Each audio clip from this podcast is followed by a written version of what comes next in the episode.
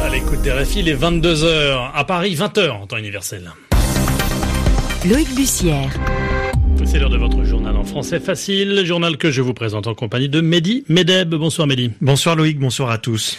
À la une, ce soir, la marche pour le climat, événement mondial et qui, à Paris, a ressemblé à moins 18 000 personnes, une mobilisation pour exiger une réelle prise en compte du dérèglement climatique par les politiques. En Égypte, le photojournaliste Shao Kahn condamné à cinq ans de prison pour avoir couvert la répression sanglante d'une manifestation. Amnesty International dénonce une parodie de procès. Et puis nous reviendrons également sur un départ à la retraite qui fait grand bruit en Chine, celui du patron d'Alibaba, le géant du commerce en ligne. Le journal. Le journal. En français facile. Tout d'abord, cette marche pour le climat. En France, elle aura réuni plusieurs dizaines de milliers de personnes, 18 500 pour la seule manifestation parisienne, selon les chiffres de la police. Oui, un mouvement né sur les réseaux sociaux et relayé par les associations écologistes, un mouvement planétaire puisqu'il s'inscrit dans le cadre de la Journée mondiale d'action pour le climat, mais qui, en France, prend une dimension toute particulière après la récente démission de Nicolas Hulot.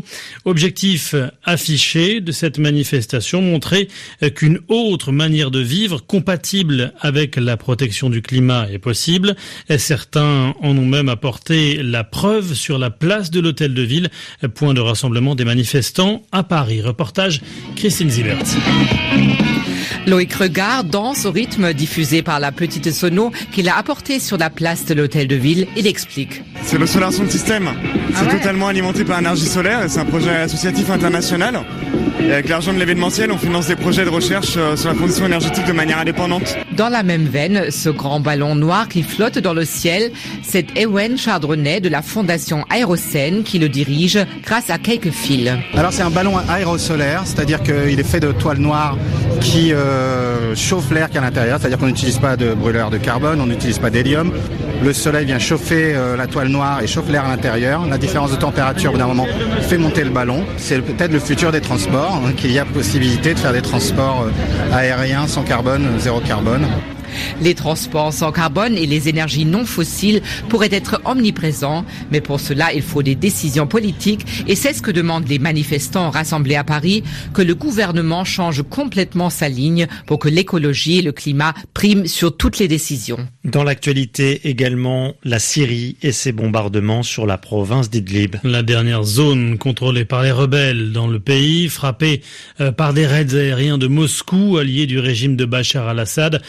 Ces bombardements les plus intenses depuis un mois interviennent au lendemain de l'échec d'un sommet sur le sort de cette province, un sommet qui réunissait la Russie, l'Iran et la Turquie. La situation au Yémen et les discussions de paix terminé avant même d'avoir commencé à Genève. Et elle devait démarrer jeudi sous l'égide des Nations Unies, mais la délégation des rebelles Houthis est finalement restée à Sanaa, une attitude totalement irresponsable aux yeux du gouvernement yéménite, dont les émissaires ont fini par quitter la Suisse. L'envoyé spécial de l'ONU qui parlait cette semaine d'une lueur d'espoir dans ce dossier ne peut que constater l'échec des pourparlers. On se rend en Égypte à présent où un photojournaliste est condamné à 5 ans de prison. Mahmoud Abou Zaid, plus connu sous le nom de Shokan, est jugé coupable d'avoir couvert, dans le cadre de sa profession, la sanglante dispersion du rassemblement des frères musulmans de la place Rabat. C'était en 2013 au Caire. 700 autres personnes étaient jugées dans le même dossier dans lequel des condamnations à mort ont été prononcées. La peine de Shokan, en revanche, est déjà couverte par sa détention, ce qui signifie qu'il devrait être libéré dans les prochains jours, Alexandre Bouchanti. C'est l'avocat de Shaukan qui a annoncé samedi que son client devrait sortir de prison dans les prochains jours. Shao Kahn a en effet été condamné samedi par la cour d'assises du Caire à 5 ans de prison, une peine injustifiée selon son avocat. Mais Shao Kahn a déjà purgé sa peine puisqu'il a passé 5 ans et 25 jours en détention depuis son arrestation le 14 août 2013. La peine de mort avait été requise contre le photojournaliste pour meurtre tentative de meurtre et appartenance à une organisation terroriste, les frères musulmans. Shao Kahn avait obtenu en mai le prix pour la liberté de la presse de l'UNESCO. Plusieurs ONG internationales de défense des droits de l'homme s'étaient mobilisées en faveur de Shao Kahn. Jeudi, Reporters sans frontières et Amnesty International avaient organisé une manifestation devant l'ambassade d'Égypte à Paris pour réclamer la libération du photographe. Alexandre Bouchanti, Le Caire, RFI. 4h06 à Shanghai, en Chine, où une immense star annonce son départ à la retraite. Une star des affaires, Jack Ma, le patron d'Alibaba, le géant du commerce en ligne, qui vient en effet d'annoncer dans le New York Times qu'il allait quitter ses fonctions lundi très précisément, soit le jour de son 54e anniversaire. Jack Ma promet que son départ n'est pas la fin, mais le début d'une nouvelle ère. À Shanghai, les précisions d'Angélique Forget. En plus d'être une star, Jack Ma est aussi l'homme le plus riche de Chine à la tête d'un empire. Alibaba, l'Amazon chinois qu'il a cofondé en 1999, est aujourd'hui valorisé plusieurs milliards de dollars. Un mastodonte qui, en plus du commerce en ligne, s'est diversifié dans l'intelligence artificielle ou le divertissement.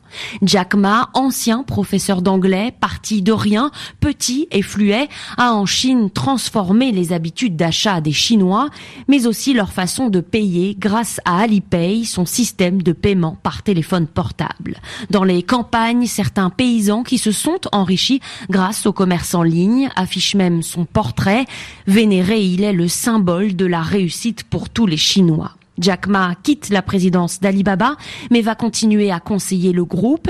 Il va surtout se consacrer à présent à des projets philanthropiques dans l'éducation, comme un retour à ses premiers amours pour celui qui est surnommé chez Alibaba Professeur Ma. Angélique Forget, Shanghai RFI. Un mot de l'actualité des sports avant de refermer cette édition et le tennis avec euh, la finale féminine de l'US Open et peut-être euh, un nouvel exploit pour Serena Williams, bientôt 37 ans, euh, qui en cas de victoire accrocherait un septième titre à Flushing Meadows.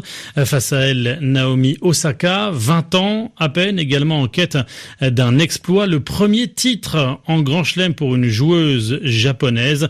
Demain, la finale homme opposera l'Argentin Juan Martin Del Potro au Serbe Novak Djokovic. RFI, bientôt 22h08 à Paris, c'est la fin de ce journal. Restez à l'écoute de la radio du monde.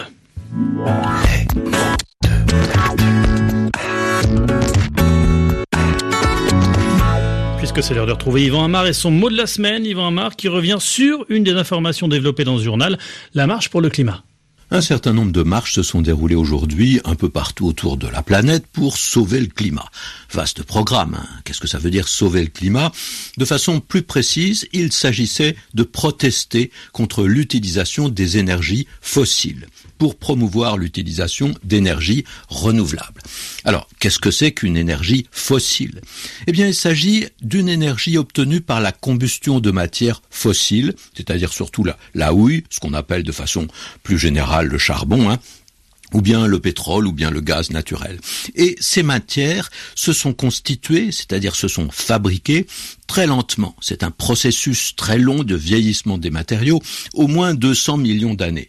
Alors bien sûr, ces énergies ne se renouvellent pas à l'échelle humaine, hein, c'est-à-dire pendant une durée comparable à la durée de notre vie. Même nos enfants et nos petits-enfants ne vont pas bénéficier, profiter de ces énergies, parce qu'on ne refait pas en une centaine d'années ce qu'on a mis 200 euh, millions d'années à faire. Mais ce mot, fossile, il a commencé à être d'un emploi courant à partir du XVIIIe siècle, même s'il existait avant. On s'est intéressé à la paléontologie, à l'étude de la vie organique sur Terre dans des temps très anciens, et on a pris pour les étudier, des fragments de roches dans lesquels étaient restés inscrit la forme d'organismes vivants. Dans ces roches, on voyait le, souvenir de feuilles, de graines, de coquillages qui abritaient de petits animaux. Et quand le mot fossile a été utilisé comme un adjectif pour désigner ces très vieilles énergies, il était donc présent dans la langue. Et bien sûr, de façon familière, ironique, on parle d'un fossile à propos de quelque chose ou surtout de quelqu'un de très très vieux qui n'a plus rien à faire là. Qu'est-ce que c'est que ce fossile qui veut encore travailler? Il est à l'âge de la retraite. Ah ben, ce n'est certainement pas Yvan Amar, RF, il est 22h.